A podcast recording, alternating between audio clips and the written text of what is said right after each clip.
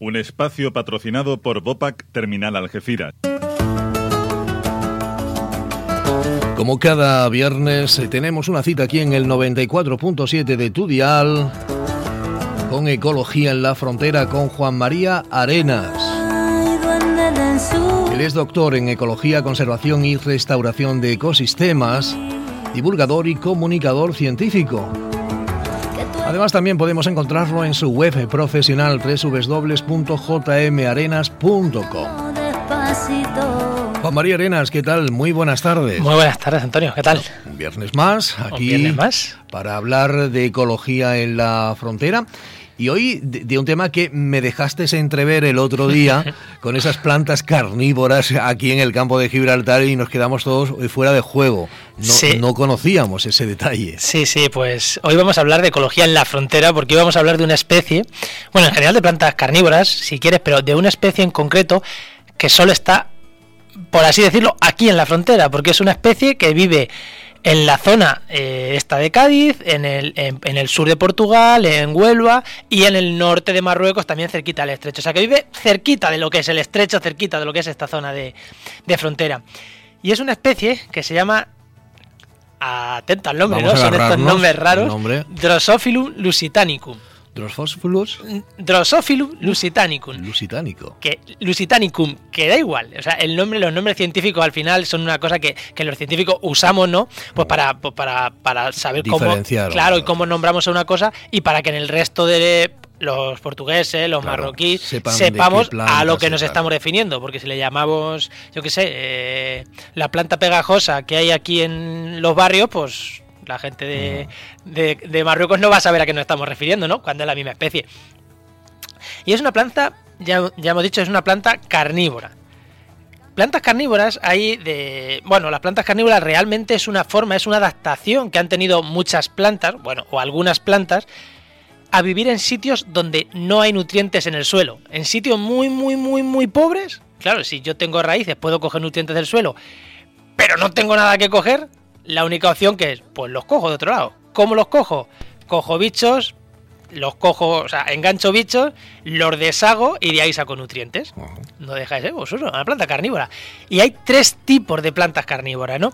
Las típicas que hemos visto, hay dos tipos de plantas carnívoras bastante famosas, que seguro que muchos la- las, las hemos visto, que son unas plantas que cuando una mosca se pincha, se pone en medio, cierran unas hojas Sí. y la meten entre medias, que esas las hemos visto muchas veces en floristerías.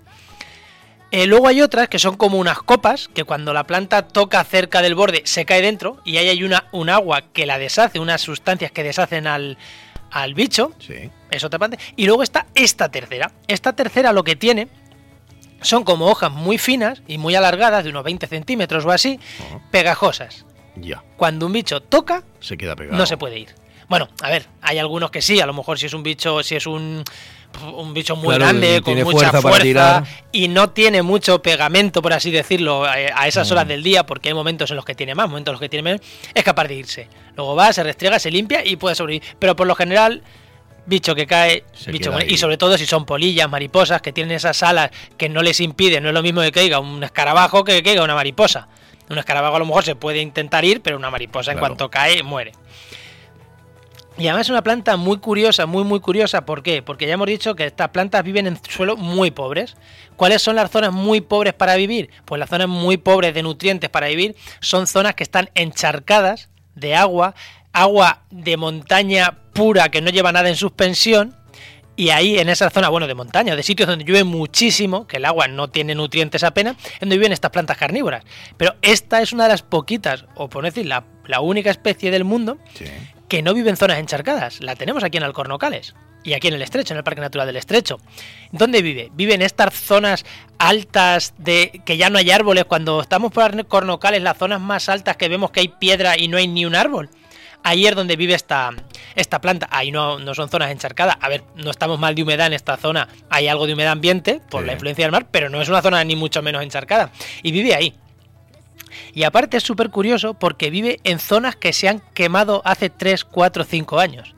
Es una planta que vive en estas zonas, cuando empieza a crecer la vegetación le dan sombra y termina muriendo, pero se quedan las semillas en el suelo y cuando hay un incendio es de las primeras plantas en salir. de las primeras plantas que, Ah. que- que vemos tras un incendio es esta especie.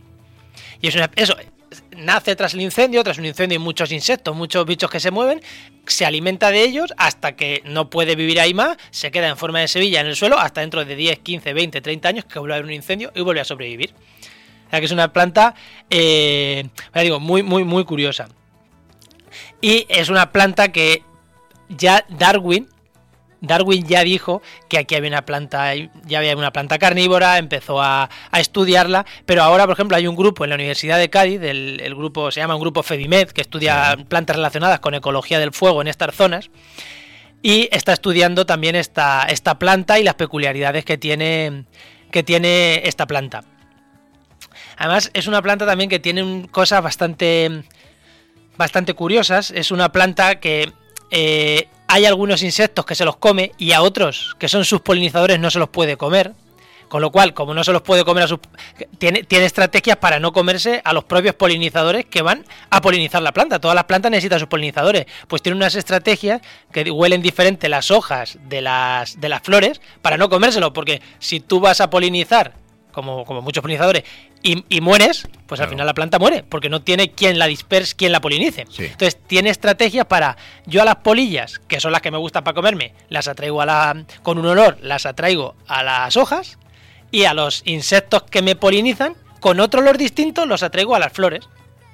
Si un, si un insecto se equivoca y de la flor toca la hoja, pues, pues, pues también lo atrapa. claro. Pero tiene una estrategia súper chula, porque claro, las plantas carnívoras necesitan que los insectos se acerquen a ella a alguno y no comérselos. Pues esta tiene la estrategia esta por olor, sabe, llama a los O insectos sea a las que hojas. delegan otros insectos. Claro, no es que delegue, no, no. Uno los utiliza para comer y otro los utiliza para, para que para le que polinicen. haga el, el trabajo ese. El trabajo de polinización. O sea, que es un Es curioso. tema bastante, bastante curioso este de las plantas carnívoras y en concreto de esta. eh, ¿Y se de- ven muchas aquí en el campo de Gibraltar? Pues hay zonas, tienes que saber dónde están, pero hay zonas que sí, sobre todo ya digo, cuando una zona se ha quemado y la visitamos después, las zonas estas altas de las crestas de Alcornocales o de la Sierra de Cádiz, por donde yo, yo las he visto, por donde están, la Sierra de Cádiz, no, perdón, la Sierra del, del Estrecho, yo las he visto por donde están las antenas estas que se ven desde Algeciras, unas alteras que están encima de lo que es el Estrecho, por esa zona las he, las he visto yo. Además iba con los profesores estos de la Universidad de Cádiz, ellos saben dónde estaban y me dijeron, mírala, y es una planta, además, es unos 20, 30 centímetros, con hojas muy finas, con la punta enrollada, y ves que, que está llena de gotitas de agua. No son gotitas de agua, es el pegamento. ese pegamento es el pegamento. ¿no? Entonces, y en las zonas estas que se han quemado hace dos, tres años, es relativamente fácil verlas.